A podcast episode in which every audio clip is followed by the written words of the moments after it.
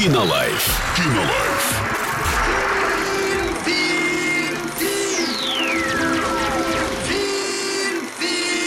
Кинолайф.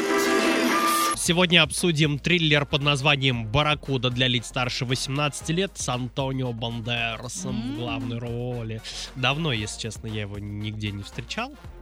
Но, видимо, время пришло, и есть отзыв от а, пользователя с ником Настя51, которая сказала, что фильм интересный и длится недолго, но а, немножечко скучноват. Здравствуйте, дорогие читатели, решил и я посмотреть этот фильм. Могу сказать, что захватил он с первых минут начала просмотра, правда, потом стало немного скучновато. Посмотрела только из-за того, что Антонио Бандерас в главной роли.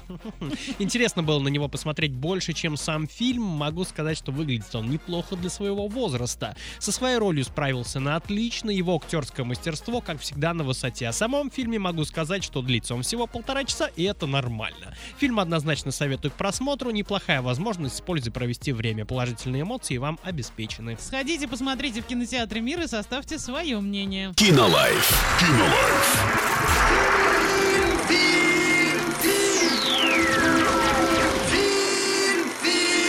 Кинолайф.